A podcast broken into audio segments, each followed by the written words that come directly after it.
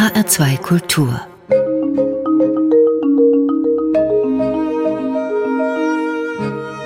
Doppelkopf ich begrüße meinen Gast Saul Friedländer zum Doppelkopf in HR2.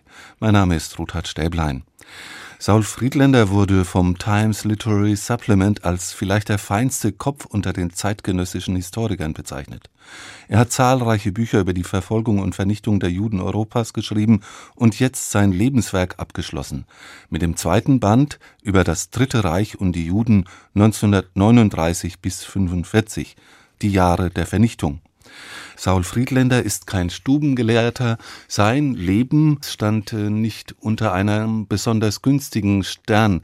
Vier Monate vor Hitlers Machtergreifung sind sie in Prag geboren.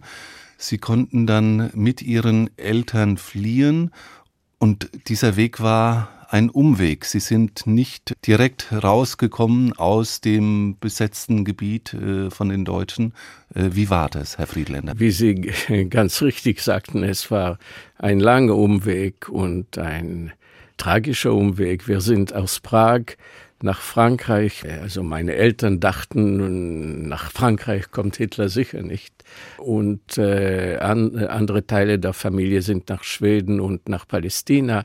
Die wurden gerettet. Äh, wir waren in Frankreich erst in Paris und dann als die deutsche Offensive im Westen, äh, also zum Sieg, deutschen Sieg brachte, äh, sind wir aus Paris geflüchtet in Zentralfrankreich, Nery-les-Bains.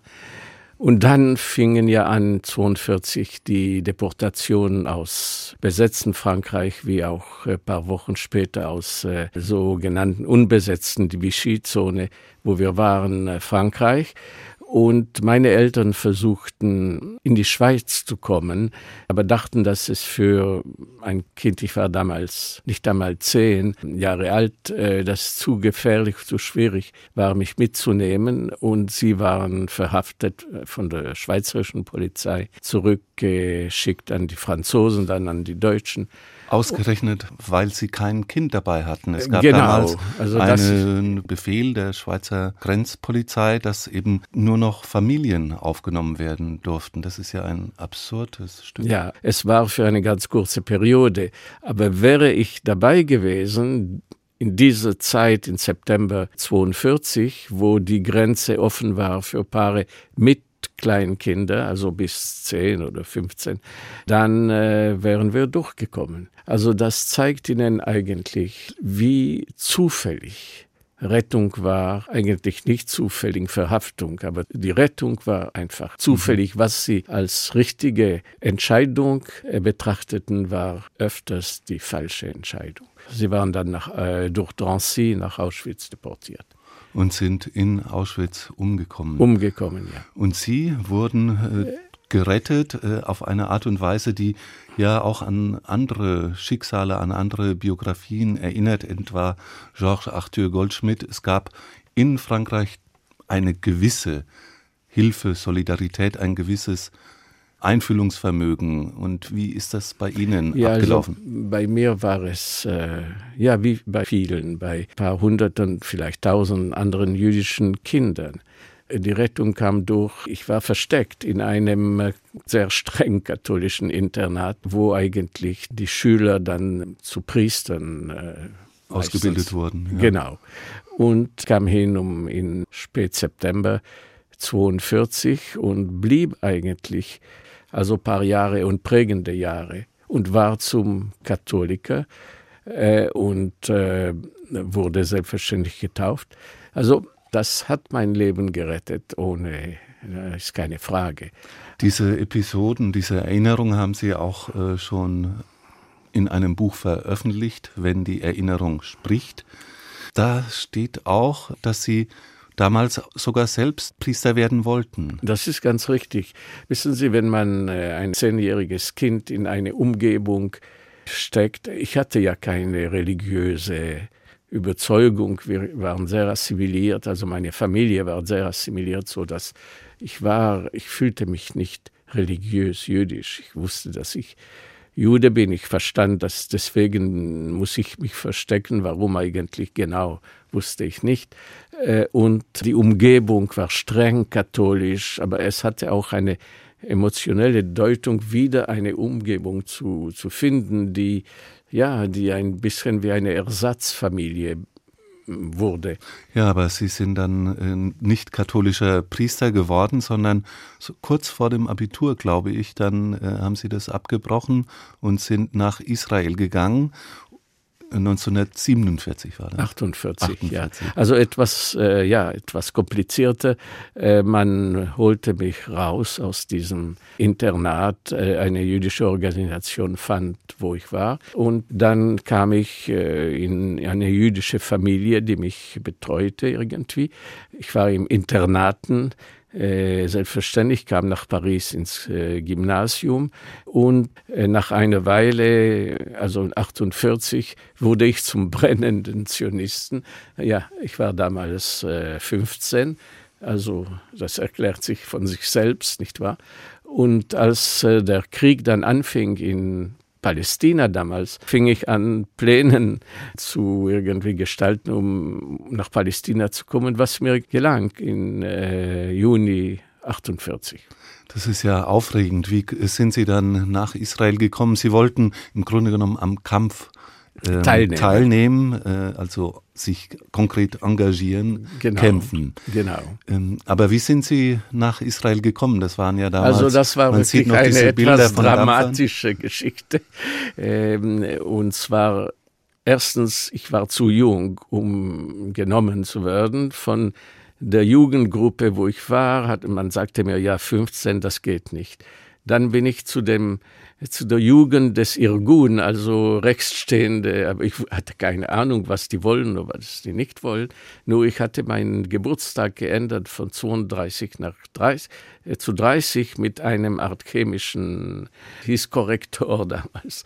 Äh, und man nahm mich als äh, potenzieller Soldat und ich bin auf diese unglücklich in ein Schiff gekommen. Also man, äh, am gewissen Tag äh, kriegte ich ein Message, dass um 5 Uhr ich sollte Gare de Lyon sein und ich bin einfach raus aus dem Gymnasium Henri IV und zur Gare de Lyon. Ich habe mich nie äh, umgedreht und äh, geflüchtet vom Gymnasium, ein paar Tage von der Abitur und äh, fand die Gruppe, kam nach Marseille, nach Port-de-Boux und kam auf ein Schiff, die Alta Lena. Das äh, war ein Liberty-Schiff, so äh, wir waren 900 und da waren Waffen und Waffen und Waffen. Es kam zu einem Krieg, als der mit der Haganah, also mit der, der, neuen Armee des Staats Israel, weil das gehörte dem Irgun, nicht wahr? Der Begin.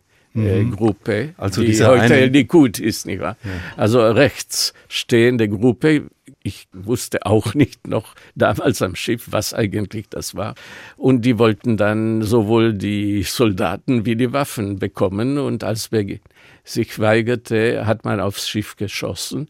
Und äh, so 19 oder 20 Leute sind da umgekommen. Ich war schon äh, aus dem Schiff runter als diese Organisation eigentlich äh, damit äh, zu Ende kam, äh, der Irgun damals, äh, erinnerte ich mich, dass ich einen Onkel in Palästina habe. Und man hat ihm angerufen und so bin ich ins normale Leben. Das war der Anfang einer Art normales Leben. Ja. Und wurden Sie dann Soldat oder? Ja, ja, ich war Soldat, aber in der israelischen Armee. Ich ging ins Gymnasium, machte die Abitur diesmal auf Hebräisch und dann äh, würde ich wie jeder andere, eigentlich war drei Jahre im Militär, äh, halb Jahre mehr als gewöhnlich als Zivilist. Ich hatte nicht viele andere äh, Optionen damals. Und dann entschied ich mich zurück nach Frankreich zu fahren, um dort zu studieren. Unter anderem am Institut d'Etudes Politik, ja, also ja, politische Wissenschaft. Politischen Seminar, das ja eines der elitären äh, genau, genau. Universitätseinrichtungen Frankreichs ist. Warum haben Sie dann äh, Politologie studiert und nach diesen traumatischen Erlebnissen, Erfahrungen, Erinnerungen sind Sie nicht Schriftsteller geworden, wie ich habe das Beispiel schon erwähnt, wie Georges Arthur Goldschmidt oder es gibt ja sehr viele große Schriftsteller, die mit diesen Traumata versuchten, fertig zu werden, indem sie dann eben Romane schrieben oder Erinnerungen oder Fiktionen, äh, Primo Levi Na oder klar. Imre Kertész. Sie haben aber den Weg des Historikers gewählt. Warum? Ja, nach einer langen Weile eigentlich. Ich, äh, ich muss gestehen, dass die ersten Jahre, also mehr als die ersten Jahre, schon sagen wir zehn Jahre nach meiner Ankunft äh, in Frankreich oder sage, vielleicht sagen wir in Israel, Palästina, Israel dann, so um die zehn Jahre habe ich mich nicht sehr mit meiner eigenen Vergangenheit beschäftigt. Ich wollte jetzt, äh, sagen wir, ein normales Leben und wollte in die Diplomatie. Aber als ich mich entschied, meine Doktorarbeit zu schreiben, war ich theoretisch noch in politischer Wissenschaft, aber praktisch die, die erste Arbeit, sagen wir, war schon über das Dritte Reich. Ja, le facteur américain dans la politique étrangère et militaire de l'Allemagne. Ja, das Also ist ein bisschen Am- kompliziert. Der amerikanische Faktor in der Außenpolitik, in der Militär- und Außenpolitik von Deutschland 1939 bis 1941. Ja, und das heißt auf Deutsch Auftakt zum Untergang, Kohlhammer 19, ich glaube 64 oder so etwas. Ja, Also Sie haben dann bewusst den Weg des Wissenschaftlers. ja Genau. und ich, ich kam schon ziemlich nah an mein Thema. Das zweite Buch nachher, nach dieser. Doktorarbeit, war das Buch über Pius XII. und das Dritte Reich. Also das war schon das Gebiet der katholischen Kirche und so weiter. Saul Friedländer als Gast im Doppelkopf von HR2. Ich möchte Sie fragen, welche Lieblingsmusik Sie haben. Sie nannten einen Titel von Franz Schubert. Ich liebe eine Art von klassisch-romantische Musik und Schubert selbstverständlich und weiter Chopin und so weiter. Äh, Ich kann das also am Abend mich hinsetzen und für das hunderte oder zweihunderte Mal mir dies an, äh, einfach anzuhören. Auf Wunsch von Saul Friedländer als Gast des Doppelkopfes von HR2 hören wir nun den dritten Teil des Klavierquintetts von Franz Schubert.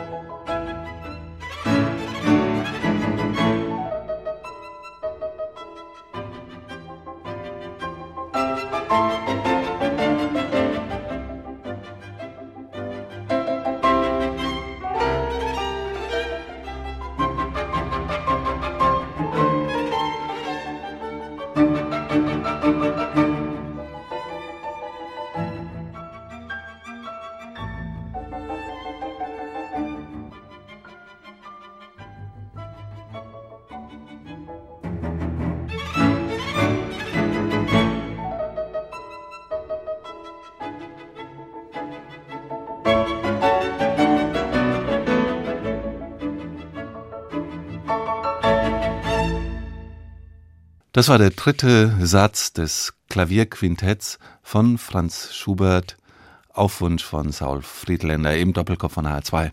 Als Gastgeber am Mikrofon Ruthard Stäblein. Ich möchte nochmal auf Ihre Berufswahl zurückkommen.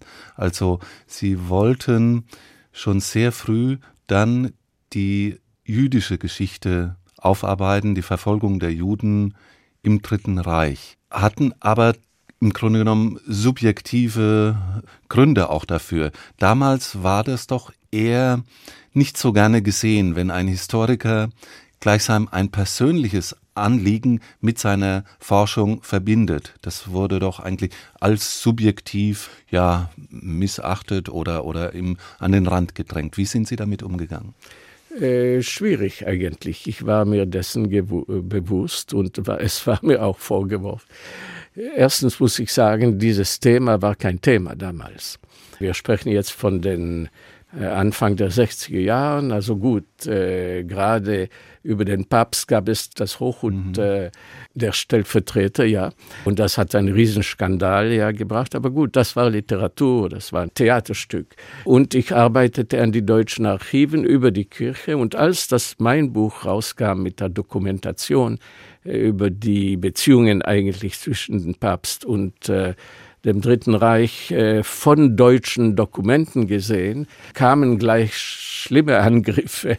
Wie kommt es, dass jemand von der, der von der Kirche gerettet war, jetzt äh, solcher Art nicht war, also solcher Art, diese Dokumenten äh, gerade äh, bearbeitet. Und ja, äh, ich hatte immer damals, auch in der Atmosphäre der damaligen Zeit, wo dies alles nicht äh, zum Thema war noch und wo die Nuancen überhaupt nicht verstanden wurden.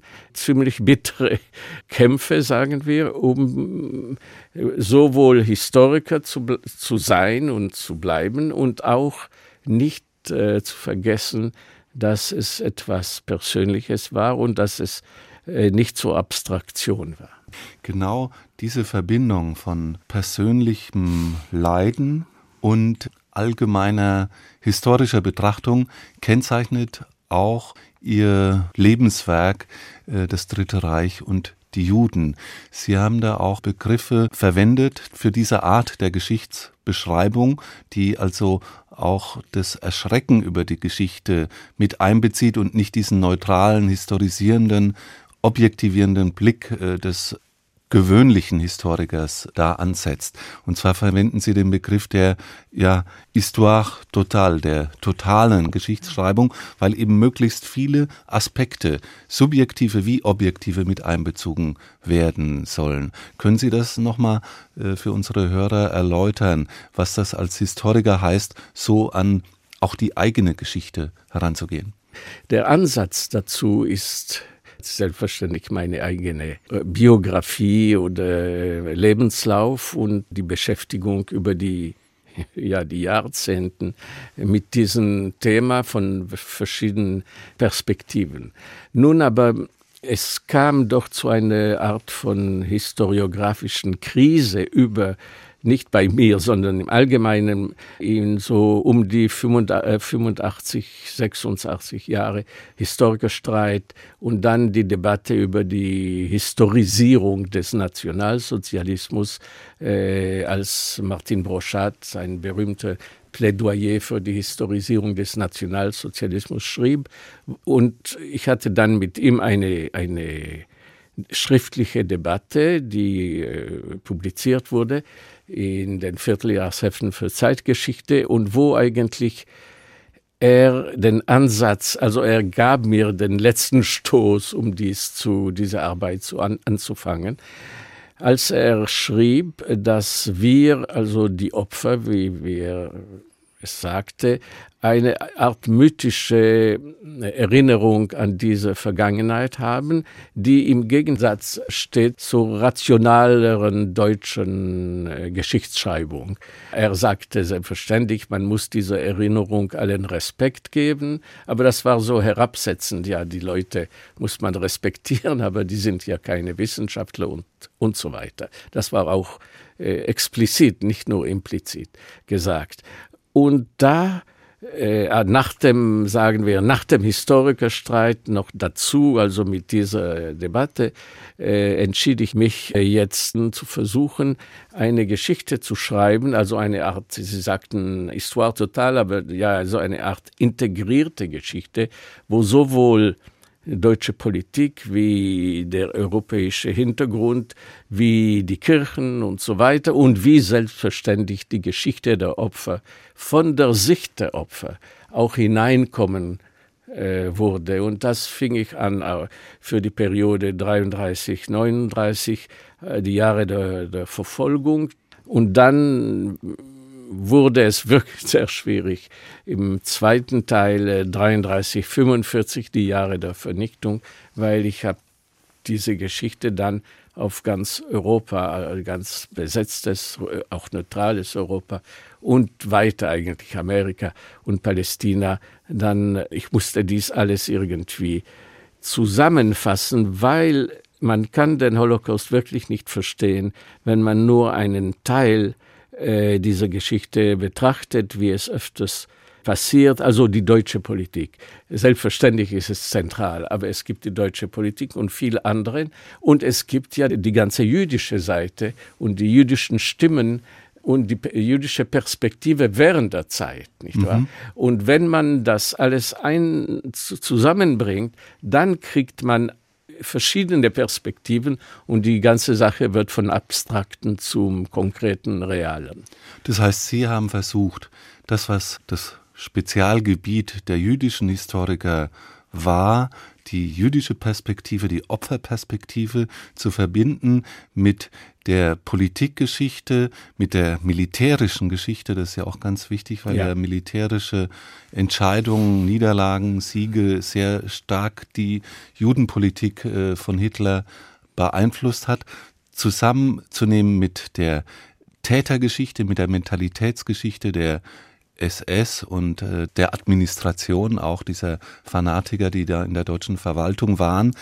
Und äh, das noch mit der osteuropäischen und insgesamt europäischen Geschichte zu verbinden. Und deswegen muss man sagen, ist es eben ein, eine integrierte Geschichte oder eine totale Geschichte, die sie ein da. Versuch, ja, fast in einem Stil auch geschrieben, der sich eben auch sehr gut lesen lässt und der auch den Mut zu bestimmten fast metapherartigen Begriffen findet. Ich möchte ein Beispiel nennen. Sie nennen das tödliches Gebräu aus einheimischem Hass und deutscher Mordpolitik, die in Osteuropa zur Verfolgung der Juden geführt hat, zur aktiven wie zur passiven. Können Sie das nochmal erläutern? Sie hatten das ja jetzt gerade schon im Gespräch angedeutet. Man muss die ganz äh, die, die gesamteuropäische Szene betrachten, aber lassen wir jetzt Westeuropa beiseite. Da gab es vielleicht äh, verschiedene und andere Ansätze. In Osteuropa war der Judenhass, also ein, der einheimische Judenhass, sehr stark, äh, jahrzehntelang, eigentlich jahrhundertelang. Und ähm, das war immer, äh, es führte immer zu Gewalttätigkeit, zu Pogromen durch die Jahrzehnte äh, 19. Jahrhundert und früher, selbstverständlich. Nun, als dann die deutsche Politik sich da den Impuls der, äh, de, des Massenmords und dann der totalen Vernichtung hin noch dazu hinbrachte mit aller Wucht der deutschen Propaganda, antijüdischer Propaganda, dann ist dieses ganze Einheimische äh, zu äh, hoch gekommen und die zwei zusammen haben dann wirklich nicht nur zu dem totalen Mord, aber zu einer Mitarbeit in Anführungszeichen der lokalen Polizei und der lokalen äh, verschiedensten Gruppen Helfer für der deutsche Politik hat es hochgebracht. Mhm ohne die Gefügigkeit der örtlichen Behörden, ohne Beteiligung zum Beispiel der Pariser Polizei oder der ungarischen Behörden hätten in Ungarn 400.000. Ja, also in Ungarn, ohne den Ungarn äh, war es einfach äh, nicht möglich gewesen, 400.000 Juden äh, aus der Provinzen eigentlich, es blieb noch Budapest, äh, nach Auschwitz zu deportieren und zu töten. Ohne den Ungarn, das sagte auch Eichmann in seinem vor Jerusalem Gericht äh, in 61 wäre die Deportation aus, äh, aus Ungarn unmöglich gewesen. Wir sind äh, gerade bei 1944. Was Ihr Buch auch auszeichnet, ist der Versuch einer Periodisierung äh, des äh, Massenmordes, der Vernichtung der europäischen Juden. Im Nachhinein könnte man denken, das sei ja schon von Anfang an geplant gewesen, die totale Vernichtung der Juden. Aber äh, das Aufschlussreiche an ihrer Untersuchung ist das, dass sie eben auch politische und militärische Wenden mit einbeziehen in ihre Historisierung ist ja doch ja, auch eine Historisierung klar. des Judenmordes. Und da unterscheiden sie drei Perioden, den Terror 1939 bis 41, dann den Massenmord bis 42 und ab Sommer 42 bis Frühjahr 45 die eigentliche Shoah. Wie kam es zu dieser Steigerung? Wie ist das umgeschlagen? Das war ja nicht von Anfang an so durchgehend logisch geplant gewesen, sondern es kamen Zufälle hinzu, es kamen eben militärische Niederlagen dazu. Die Entscheidung um die Vernichtung kam wahrscheinlich irgendwann im Herbst äh, 1941. Die Logik Hitlers war, jetzt also sagen wir Dezember 41. Der Krieg ist zum totalen Krieg geworden. Die USA sind in den Krieg eingetreten. Äh, die Russen angreifen vor Moskau, Gegenangriff der Russen. Also der Sieg ist sehr weit. Jetzt also muss man den inneren Feind nicht da auf weitere, also warten bis zu Ende des Krieges und dann etwas mit den Juden tun. Nein, die sind jetzt Feinde, aktive Feinde, seiner Meinung nach. Jetzt muss man die alle ausrotten, wie er sagt, ausrotten, also ermorden. Und ähm, äh, man hat ein paar Zeichen, nicht wahr, dafür seine Rede vor den Gauleitern am 12. Dezember 41, wo äh, Goebbels gibt die Rede. In den äh, Tagebüchern wieder, ja? Ja, in, seinem, äh, in seinen Tagebüchern. Äh, der Führer sagt, es ist der Krieg, der totale Krieg da, jetzt müssen die Juden mit ihrem Leben zahlen und so weiter. Dann kommt es wieder in eine Aufzeichnung von Himmler, Führer Judenfrage, das so stenografisch geschrieben, totale Ausrottung wie die Partisanen. Partisanen heißt ja innere Feinde, nicht wahr? Die hinter der, den Linien, äh, hinter der Front kämpfen gegen äh, ihren Feind. Also die Juden sind da wie Partisanen hinter der Front, in der Festung Europa. Mhm. Nachdem Stalin äh, entschieden hat, Partisanen hin, äh, ja, zu also mobilisieren, die, die eben äh, hinter, hinter der, der deutschen Linien kämpfen, sollten. kämpfen, sollten. Und dann, wie jeder weiß, äh, Anfang 42 fingen wirklich die konkrete Vorbereitung an, an äh, die Wannsee-Konferenz und so. Sie haben auch dafür einen Begriff geprägt für Hitlers Einstellung zu den Juden und zwar sagen sie, es sei ein Erlösungsantisemitismus. Wenn die Juden tot sein werden, wird das Land, die Welt gerettet sein. Das jüdische Thema wird zu einer wahren Leitidee, die jeden Tag ausgedrückt ist. Hitlers Rhetorik äh, während diesen Monaten zeigt, dass etwas da sich vorbereitet und deswegen kommt die Sache also in ein paar Wochen zu, zum Entschluss. Und der Entschluss ist äh, dann wahrscheinlich Ende des Jahres 41. Trotz dieser Beschäftigung mit der deutschen NS-Vernichtungspolitik haben Sie, Saul Friedländer, nie ein Ressentiment gegen die Deutschen an sich entwickelt. Im Gegenteil, Ihre Liebe, möchte ich fast sagen, zur deutschen Kultur drückt sich auch in Ihrer Auswahl der Musikstücke aus. Ausgerechnet ein Komponist, der ja auch ein bisschen unter Verdacht steht, mit den Nazis zusammengearbeitet zu haben, kollaboriert zu haben, war Richard Strauss. Ausgerechnet von ihm wünschen Sie sich ein Lied.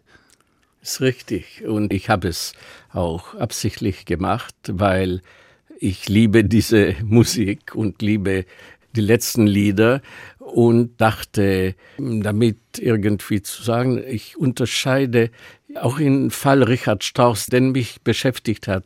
Er war ja rausgeschmissen als Präsident der Reichskulturkammer, der Reichsmusikkammer.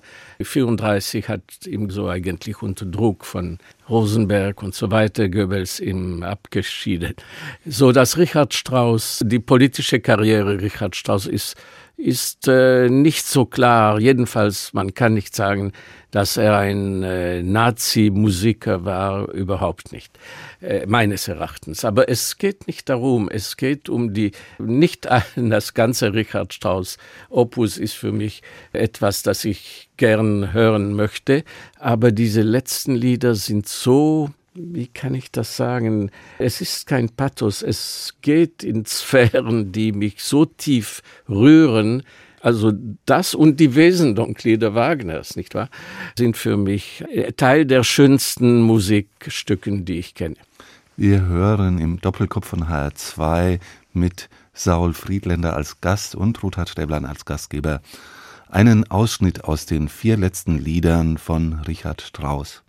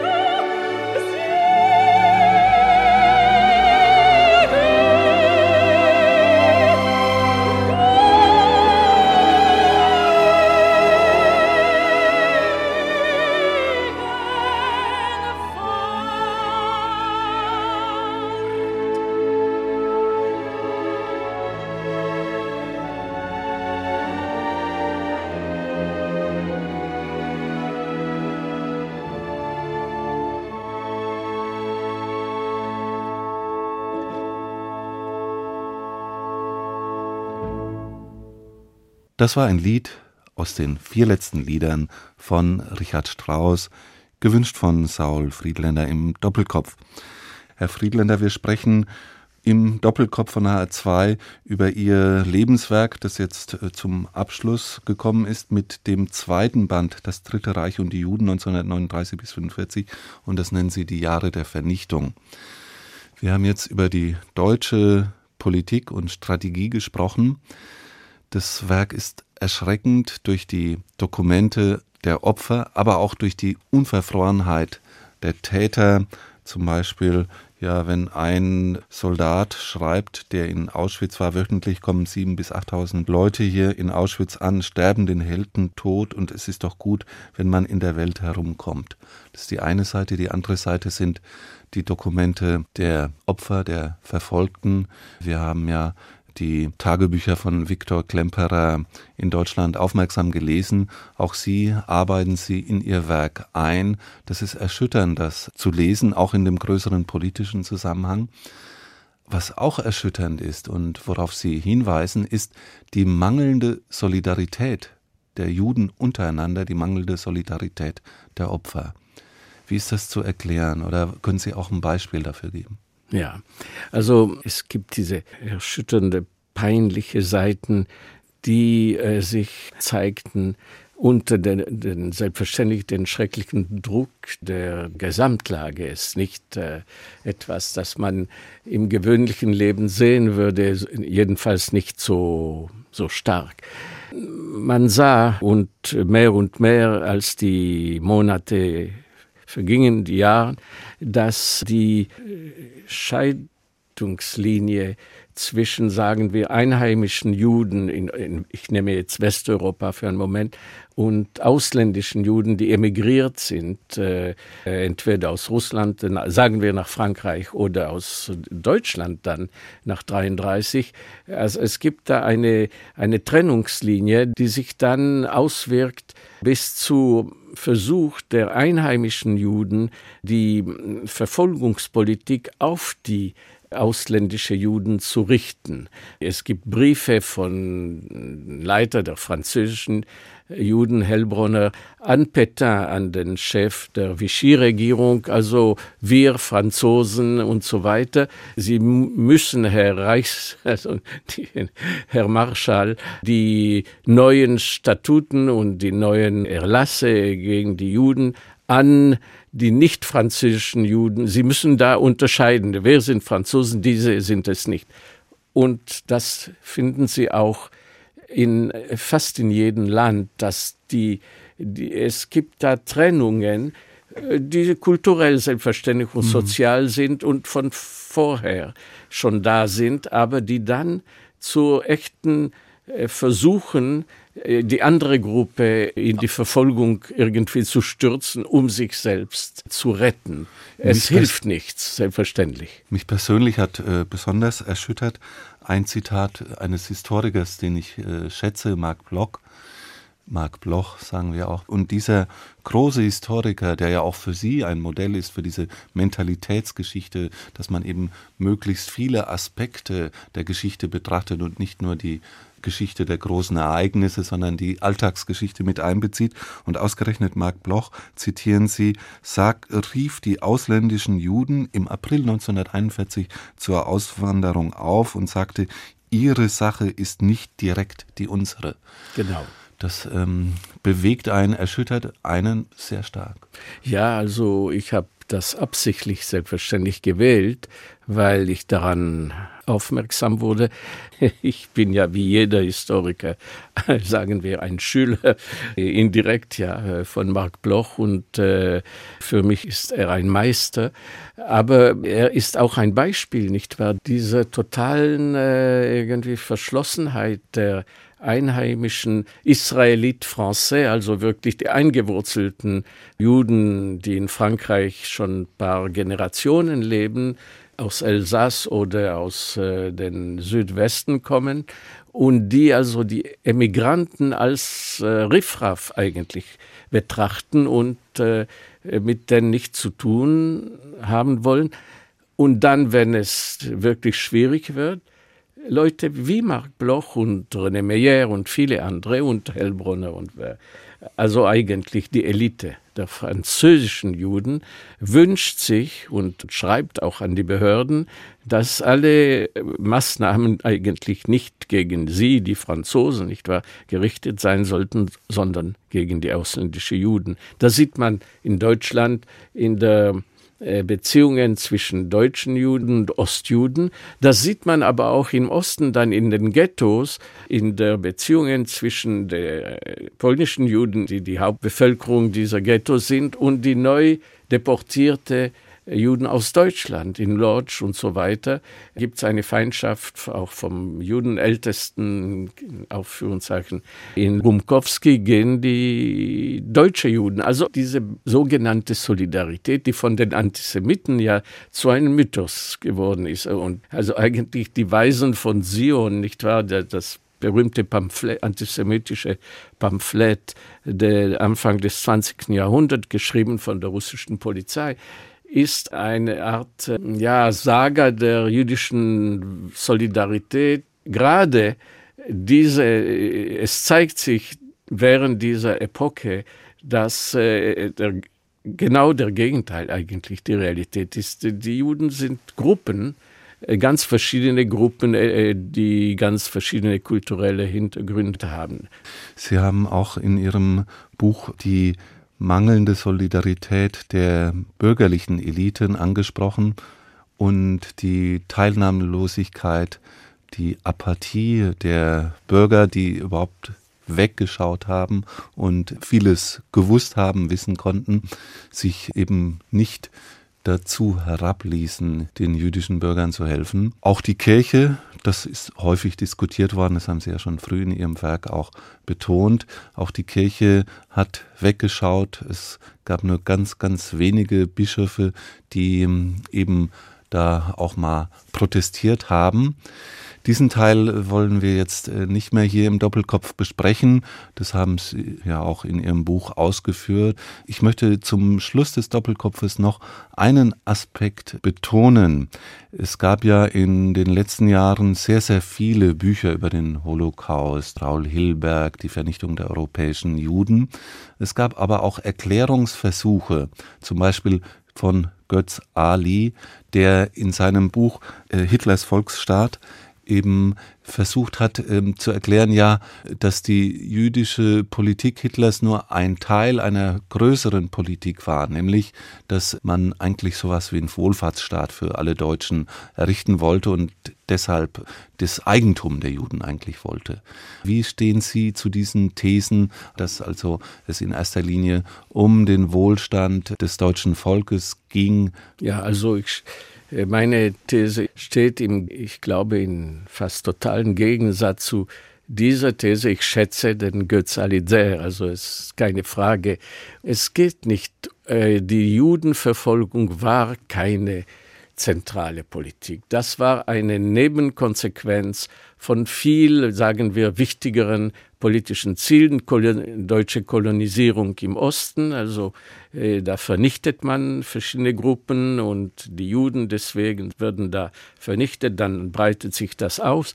Oder eine Umorganisierung der, des demografischen äh, Gleichgewichts in Europa, oder man muss die Wehrmacht ernähren an der Ostfront und deswegen desto weniger Fresse da sind, desto leichter wird es, äh, Ernährung für die Wehrmacht zu finden und man tötet die Juden. Also all dies, die Judenpolitik wird dann zur Nebenerklärung einer anderen Politik und Götz Alice Hitlers Volksstaat ist vielleicht das äh, beste Beispiel von dieser Richtung.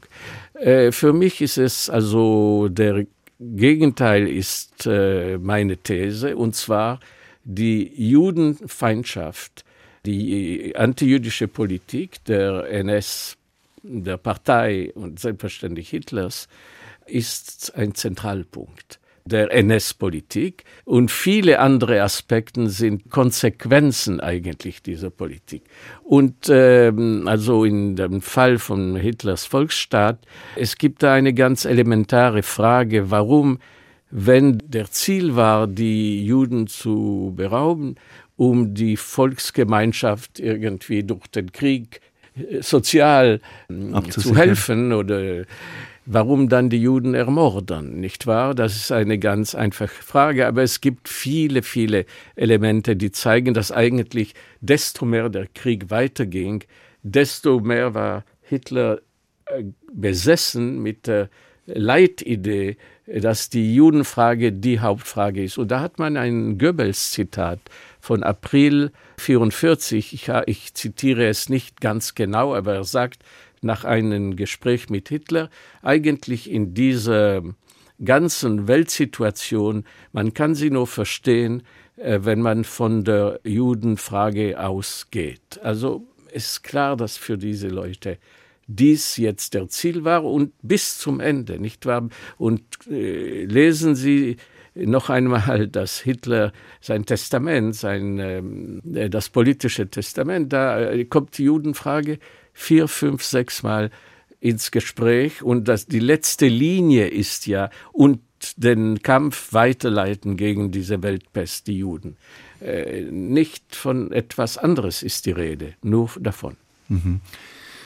Wir haben jetzt äh, fast eine Stunde lang über Ihr Hauptwerk äh, gesprochen, Saul Friedländer. Ich war ja erschüttert auch von den unterschiedlichsten Dokumenten, von der ja von Skrupellosigkeit äh, der Täter, von der mangelnden Solidarität des Bürgertums, der Menschen insgesamt, von den erschütternden Dokumenten, den Tagebuchaufzeichnungen, den Erinnerungen der Opfer. Sie haben Erklärungen, aber das, was Ihr Buch eigentlich auch auszeichnet, ist, dass die Fassungslosigkeit nicht wegerklärt wird, dass es nicht in eine historische Ableitung dann endet, sondern dass man durch diese Dokumente eigentlich weiter erschüttert bleibt. Ich möchte Ihnen recht herzlich danken, Saul Friedländer, für dieses Gespräch, für den Doppelkopf von HR2 und zum Schluss noch äh, Sie fragen, welche Musik Sie noch gern hören. Sagen wir die Nocturnen von Chopin. Wir hören die Nocturne in Fistur, Opus 15 Nummer 2 von Frédéric Chopin. Es spielt am Klavier Wladimir Ashkenazi. Das war's im Doppelkopf von H2 mit Ruthard Stäblein als Gastgeber und Saul Friedländer als Gast. Vielen Dank.